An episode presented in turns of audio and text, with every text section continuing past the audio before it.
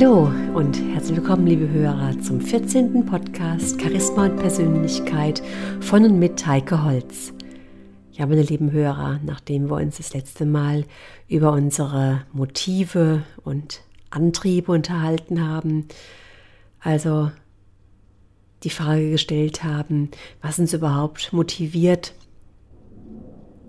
was wir tun können, damit wir gerne mit Lust und Freude eine Aufgabe erledigen, einem Ziel entgegengehen, schauen wir uns heute mal die sogenannten Motivationsknöpfe an.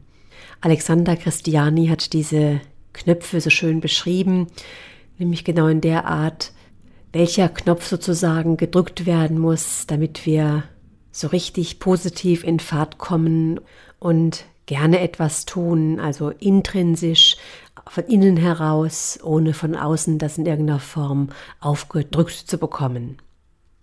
Wir können sagen, dass wir aufgrund unserer Erfahrung und Erziehung diese Knöpfe im Kopf haben, die wir nur wenig betätigen brauchen, um uns in einen Zustand der Begeisterung zu bringen.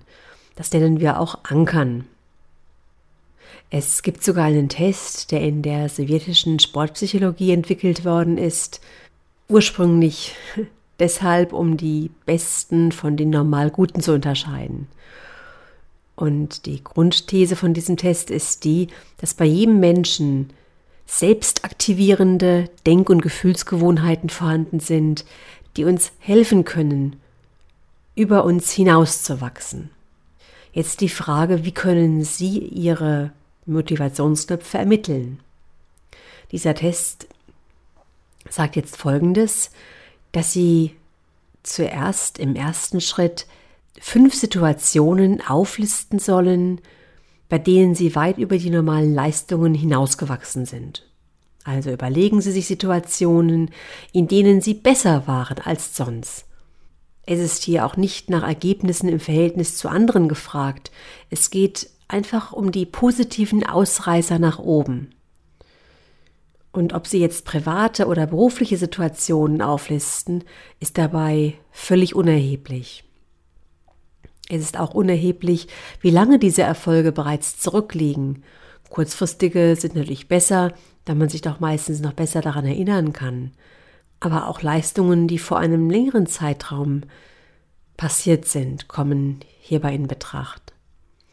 Als zweiten Schritt suchen Sie sich jetzt einen dieser fünf Erfolge, die Sie gerade rausgesucht haben, zur detaillierten Analyse heraus. Und im dritten Schritt gehen Sie gedanklich circa zehn Minuten lang in diesen Erfolg zurück und erleben diesen Erfolg, ja, wir sagen, dreidimensional. Also, wie fühle ich mich dabei? Was sehe ich ganz genau? Was höre ich? Was sage oder tue ich? Wie schmeckt es oder wie riecht es? Und im vierten Schritt notieren Sie sich Ihr Erfolgserlebnis in Stichworten. Auch dazu nehmen Sie sich wieder zehn Minuten Zeit und notieren sich mindestens 30 Stichworte. Und je mehr Ideen Ihnen einfallen und je konkreter diese Gedanken sind, umso besser ist es natürlich. Und im fünften Schritt werten Sie nun Ihre Notizen anhand der Hauptmotivatoren, über die wir jetzt gleich sprechen werden, aus und bewerten Sie dann nach der Motivationsbedeutung auf einer Skala. Eins ist dann schwach und bis fünf geht das Ganze, wobei fünf dann stark ist. Jetzt schauen wir uns diese Hauptmotivatoren an. Der erste Motivator heißt selbst in Aktion sein. Und selbst in Aktion sein bedeutet, wie stimulierend war es für sie, sich während des Ereignisses lustvoll im Vollzug der eigenen Möglichkeiten und Talente zu erleben. Unter diesen Punkt fällt darüber hinaus auch die Stimulation durch eine aktivierende, pulsierende Umgebung, die sie in eine entsprechende Actionstimmung versetzt.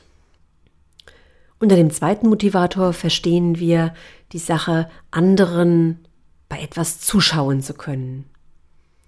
Inwieweit haben Sie sich durch das Vorbild anderer zu Ihrem Erfolg anspornen lassen? gibt ihnen die Überlegung, was der kann, das schaffe ich schon lang, Mut und Zuversicht. In einigen wenigen Fällen kann die Möglichkeit, anderen zuschauen zu können, auch als Demotivator wirken.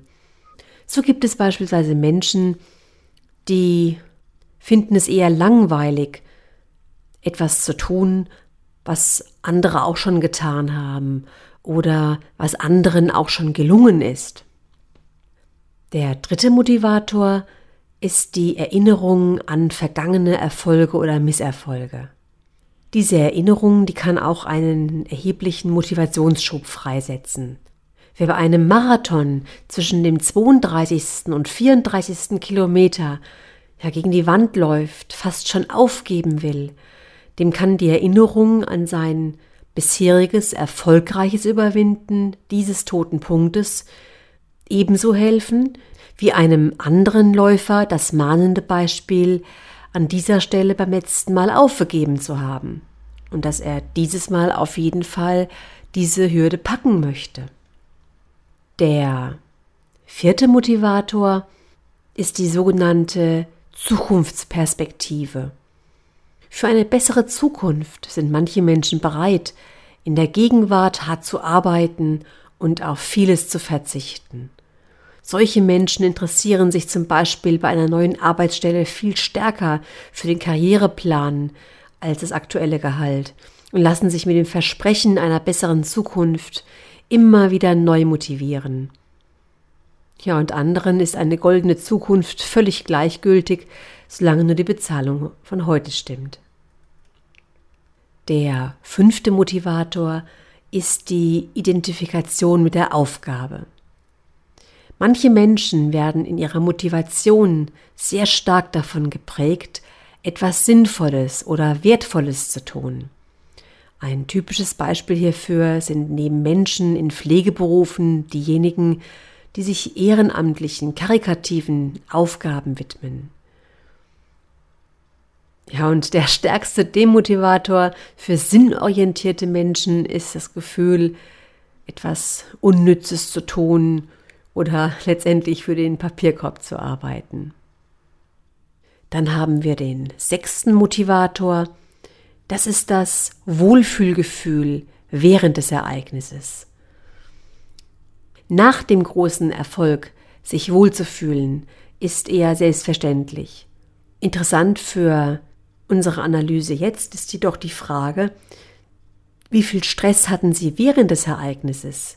Gehören Sie zu denen, deren Nerven zum Zerreißen gespannt waren und die gerade wegen dieses Wettkampfstresses zur Höchstleistung aufgelaufen sind?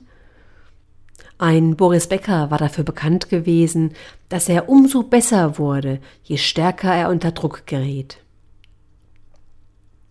Ja, oder laufen Sie eher zur Höchstform auf, wenn Sie sich ruhig und sicher fühlen und nicht von zu viel Lampenfieber geplagt werden? Für dieses Beispiel steht Jürgen Hingsen. Er konnte im Training Weltrekorde aufstellen, tat sich jedoch schwer, seinen Wettkampfstress zu beherrschen. Der siebte Motivator ist die sogenannte Wettkampf- und Rekordorientierung.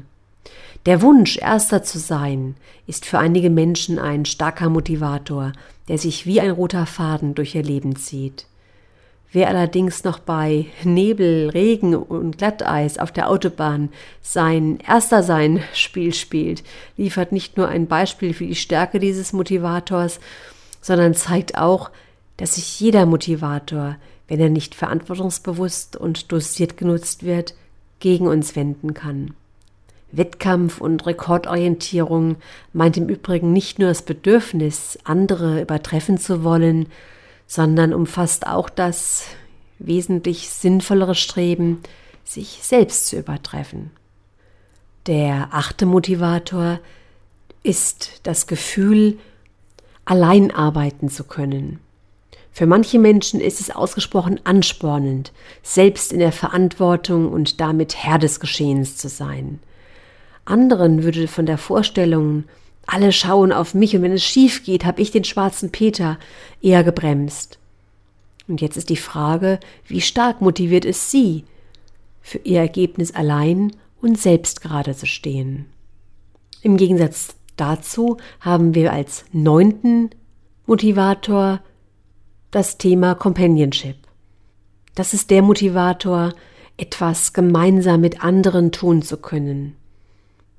Alexander Christiani hat diesen Motivator ganz bewusst nicht Teamfähigkeit, Teamgeist oder Teamwork genannt, weil mit Companionship tatsächlich etwas ganz anderes gemeint ist.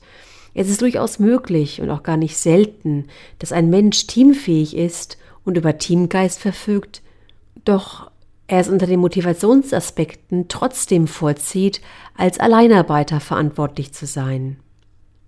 Und mit Companionship ist also hier tatsächlich gemeint, dass wir besonders motiviert sind und aktiv dabei sind, wenn wir gemeinsam arbeiten. Der zehnte Motivator sind die äußeren Faktoren, die sich auf unsere Fähigkeit zur Spitzenleistung auswirken. Sind zum Beispiel große Zuschauerzahlen oder die Anwesenheit von Menschen, deren Urteil uns wichtig ist, sei es Freund, Freundin, Eltern, Coach, Chef und so weiter. Was wir gerade tun, da gibt es Menschen, die besonders dann extrem zu Höchstleistungen auffahren. Darüber hinaus können auch neue Arbeits- oder Sportgeräte, unsere Lieblingsgarderobe und andere Positivanker eine wichtige Rolle spielen. Der elfte Motivator ist die Anerkennung. Wie wichtig war es für Sie während der Leistungserbringung, dass Sie anschließend für eine gute Leistung von anderen gelobt und anerkannt werden wollten? Ein indirekter Hinweis auf unseren Bedarf an Streicheleinheiten ist die Anzahl der Komplimente, die uns nach der Spitzenleistung noch in Erinnerung sind. Und an je mehr Komplimente Sie sich erinnern und je länger das Ereignis zurückliegt, umso größer ist vermutlich Ihr Ego-Bedarf nach Anerkennung. Zur Anerkennung zählt neben der Fremdanerkennung auch die Selbstanerkennung, also etwa die Frage, wie wichtig war es mir, mich vor mir selbst zu beweisen. Und als zwölften Motivator haben wir dann neben der Eigen- und Fremdanerkennung das Sachfeedback oder die Anerkennung durch die, durch die Sache selbst.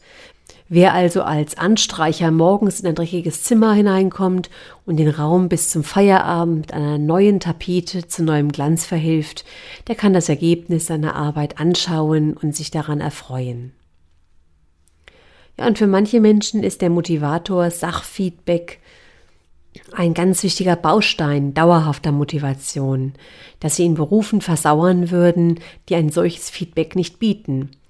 Ein typisches Beispiel hierfür sind etwa viele Abbrecher von Universitätsausbildungen, die ein mehrjähriges theoretisches Studium ohne praktische Rückmeldung kann ich verkraften, anschließend aber in der beruflichen Praxis regelrecht aufblühen. Ja, und wenn Sie bei dem Motivator Sachfeedback eine hohe Punktzahl haben, dann schauen Sie mal, inwiefern Ihr Beruf zu Ihnen passt. Der 13. Motivator ist die Herausforderung. Damit sind die sogenannten Jetzt erst recht Typen gemeint. Je weniger andere ihnen zutrauen, umso mehr Ehrgeiz entwickeln diese Typen. Das sind die sogenannten, wenn es schwierig wird, fängt der Spaß erst an Menschen.